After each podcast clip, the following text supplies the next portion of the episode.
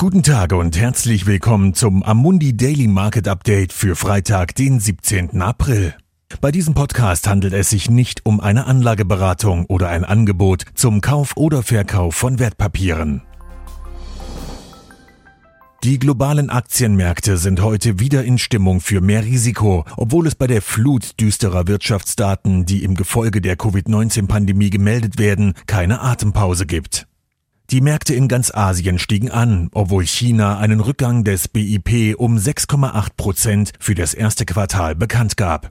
Dies ist der erste Rückgang seit 1976 und ist schlechter als erwartet. Analysten hoffen, dass sie zumindest Anzeichen dafür sehen, dass sich die Volkswirtschaften Asiens langsam wieder normalisieren. Die Einzelhandelsumsätze im März waren mit einem Minus von 15,8 Prozent ebenfalls schlechter als vorhergesagt.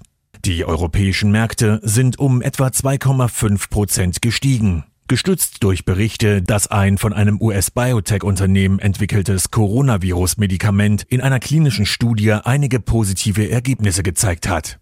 Biotech-Analysten warnten jedoch vor zu viel Euphorie und meinten, es seien umfangreichere Studien erforderlich.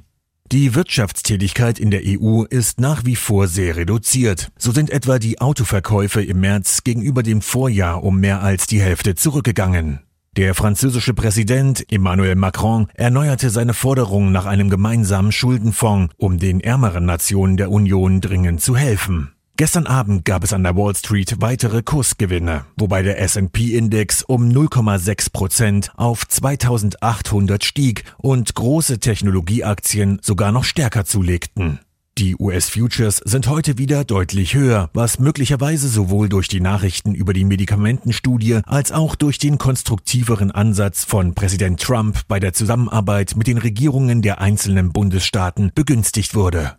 Er skizzierte einen maßgeschneiderten Drei-Phasen-Ansatz mit hohen Levels hinsichtlich tatsächlicher Nachweise, bevor Lockerungen der Sperrmaßnahmen erfolgen können, und er bestätigte, dass die Gouverneure der Bundesstaaten das letzte Wort haben würden, wenn diese Lockerungen stattfinden könnten. Die erste Lockerungsphase kann beginnen, wenn ein Staat an 14 aufeinanderfolgenden Tagen einen Rückgang der Ansteckungen erlebt hat. Das bedeutet, dass einige weniger betroffene Staaten bereits früher damit beginnen könnten. Der wirtschaftliche Tribut, den die Pandemie in den USA fordert, wurde jedoch in den gestrigen Arbeitslosenzahlen wieder deutlich. Daraus ging hervor, dass in der vergangenen Woche weitere 5 Millionen US-Bürger Anträge auf Arbeitslosenunterstützung gestellt haben, womit sich die Gesamtzahl der Entlassungen seit Beginn des Lockdowns im vergangenen Monat auf mehr als 22 Millionen beläuft. Vielen Dank, dass Sie sich das tägliche Marktupdate von Amundi angehört haben. Wir hören uns Montag wieder.